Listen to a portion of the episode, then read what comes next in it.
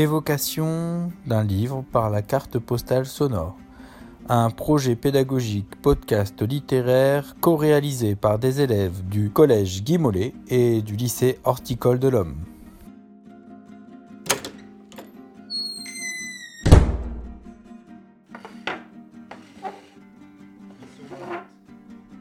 On interroge à et on est arrivé à la fin de l'interview. Après la petite pause. Pouvez-vous nous dire des mots dans votre langue en rapport avec vos rituels?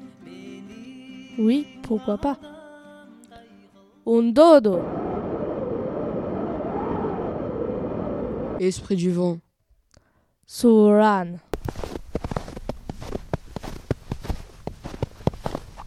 Tempête de neige. Otek Maître du temps. Mission Mammouth, un livre écrit par Xavier Laurent Petit aux éditions École des loisirs.